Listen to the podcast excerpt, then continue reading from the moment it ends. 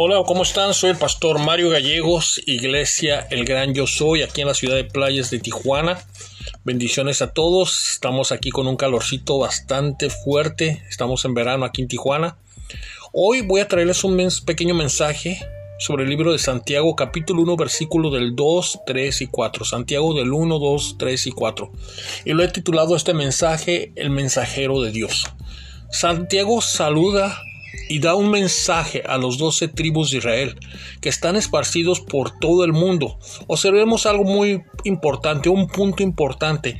¿Por qué se encontraban esparcidos y no estaban juntos, unidos, sino separados?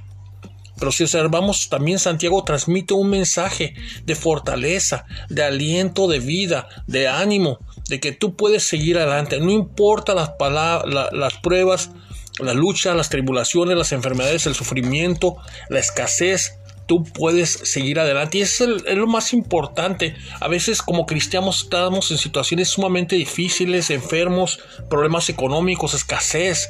Y las personas cuando se acercan a nosotros, la mayoría, eh, traen palabras de desaliento, palabras de que, pues no, ¿qué vamos a hacer?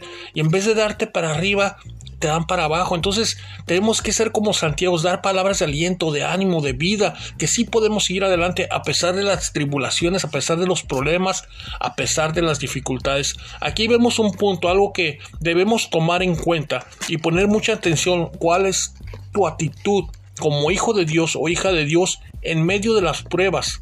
Como te digo, estamos a veces en medio de las pruebas y hay desánimo, vamos y nos encerramos en un cuarto, ya no queremos ir a la iglesia, no queremos hacer nada. Pero Santiago nos dice que cuando estemos en medio de las pruebas, que haya qué? La palabra dicha. Y tú dirás, en medio de las pruebas, en medio del dolor, en medio del sufrimiento, que haya dicha. La palabra dicha significa también que estemos felices, que estemos con un buen ánimo y que tengamos la seguridad de que Dios está en control de toda nuestra situación, de todo lo que nos está pasando en ese momento. Nuestro trabajo como hijos de Dios es transmitir este mensaje, hermanos, a las naciones. Primero, como dice Santiago, él transmitió el mensaje a los doce tribus de Israel que estaban esparcidos, pero al día de hoy, a la iglesia, el día de hoy, a nosotros, hablándonos el día de hoy, nuestro mensaje es transmitir el mensaje a las naciones. El primer punto es estar conscientes que todos pasaremos por pruebas y habrá dolor, pero estar siempre que firmes y contentos, confiados en que Dios esté en control. Amén. Otro punto, nuestra fe será probada realmente en ese momento y Dios nos va a fortalecer en ese momento. Realmente debemos de entender, debemos de creer, debemos de comprender quiénes somos ante Dios y que somos llamados hijos de Dios y que tenemos identidad y que somos aquí en esta tierra únicamente nada menos que embajadores del reino de Dios y que estamos de paso. Pero sobre todo un embajador del reino de Dios es aquel persona que representa un reino. Nosotros estamos representando el reino de Dios aquí en la tierra. Pero también habrá momentos en que nuestra fe tiene que ser probada realmente. Hay momentos en que Dios nos va a fortalecer en ese momento. Cuando hayamos librado esas pruebas y Dios nos da la fortaleza, nos da la perfección, nos da la madurez para que sea total y que no falte nada. Amén. Ah, yo he hablado y he dicho varias veces mi testimonio el último que fue fue hace un mes y medio en el cual me iban a operar iba a entrar a, me iban a primero a inducir en estado de coma iban a poner corriente eléctrica en mi corazón para estabilizar mi ritmo cardíaco pero qué fue lo que pasó yo oré, me encomendé a Dios, dije, Señor, es tu voluntad y no la mía, estoy en tus manos, Señor. Eh, tú estás haciendo la obra en mi persona y es tu voluntad si deseas que siga vivo, que siga adelante. Creo que hay mucho trabajo, dame la fortaleza, el ánimo para seguir adelante. Y mi testimonio es que cuando entré al quirófano me pusieron un par de parches para descargarme la corriente eléctrica. Primero me iban a inducir a un estado de coma y después me iban a redimir. Pero nadie te garantiza que te puedan revivir. Te puedes quedar ahí en la plancha. Dos, Nadie te garantiza que te puedan realmente rostizar, quemar tu corazón. Nadie te garantiza nada absolutamente. Pero yo entré seguro, entré con esa paz, con esa seguridad que Dios estaba en control. Y lo más hermoso que cuando pusieron en el monitor mi corazón, mi corazón estaba latiendo perfectamente, mi corazón estaba trabajando perfectamente, mi presión arterial estaba perfectamente. Las enfermeras que estaban ahí, el anestesiólogo, se detuvieron un momento y llamaron a mi doctor para que tomara una decisión porque ellos no podían dormirme ni mucho menos comenzar el proceso porque no era necesario, mi corazón estaba perfecto. Dios había hecho ya en ese momento un milagro sobrenatural en mi vida en ese momento. Y lo más tremendo que una de las enfermeras no creía en las cosas del Señor y a causa de eso ahora cree.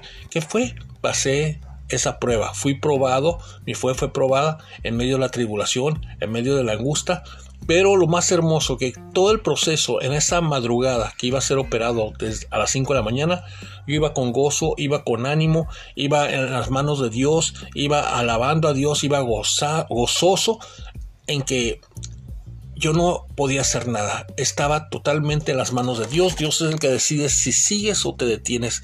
El hombre puede decir infinidad de cosas, pero Dios es el que tiene la última decisión. La Biblia dice que Dios es el que da la vida y es el que la quita. Entonces estamos en las manos de Dios. Y termino con esto. Debemos estar, no debemos estar esparcidos como dice Santiago al principio o divididos como estaba el pueblo de Israel, sino debemos estar unidos, fortalecidos para recibir para ese mensaje completo que es el evangelio de Dios. Dios tiene para su lo que Dios tiene para su iglesia, que no esté dividida su iglesia, sino que nuestra iglesia, que somos nosotros el pueblo de Dios, no las cuatro paredes, el pueblo de Dios, que estemos unidos en un mismo espíritu, en un mismo sentir, en un mismo gozo. Gracias, gracias por esto. Y, y termino con esto, con un chiste curioso, de buen humor. En una ocasión un pastor miraba que en su congregación estaba, no había gente, había muy poca gente, y buscaba de una forma u otra cómo traer a los miembros para atrás y a los antiguos miembros que se congregaban en esa iglesia. Y dice, voy a entrenar y voy a preparar un perico que predique la palabra de Dios. Va a ser una atracción, va a venir mucha gente para ver al perico, no tanto para oír la palabra, pero para ver al perico. Y preparó el perico y el perico decía unas predicaciones, unos sermones tremendos. Y ese día la iglesia se llenó porque pusieron una parcarta afuera que decía el perico predicador y toda la gente se llenó, había sillas hasta fuera de la iglesia y cuando el pastor le dio el micrófono al perico para que predicara la palabra de Dios, el perico nomás hacía ah, ah", y no predicó. El pastor se llenó de ira, se llenó de enojo y agarró el perico, lo metió al cuarto y lo aventó contra la pared como tres o cuatro veces, le dio un coscorrón y una patada. Y lo maltrató, hasta las plumas se le cayeron, quedaron algunas rotas y en eso el perico todo golpeado, todo mayugado de alguna forma logró volar, salí del cuarto y fue exactamente a pararse a un lado del micrófono y del púlpito. Ya que no saben qué les dijo. Hermanos, amados, amados de la congregación que está en el día de hoy, hoy les traigo una palabra. Oren por mí, porque el enemigo está enojado. Es un chiste de humor blanco pero debemos entender algo. Dios está en control. Dios es libre y soberano. Amén. Dios los bendiga, Dios los bendiga. Soy el pastor Mario Gallegos. Bendiciones. Amén.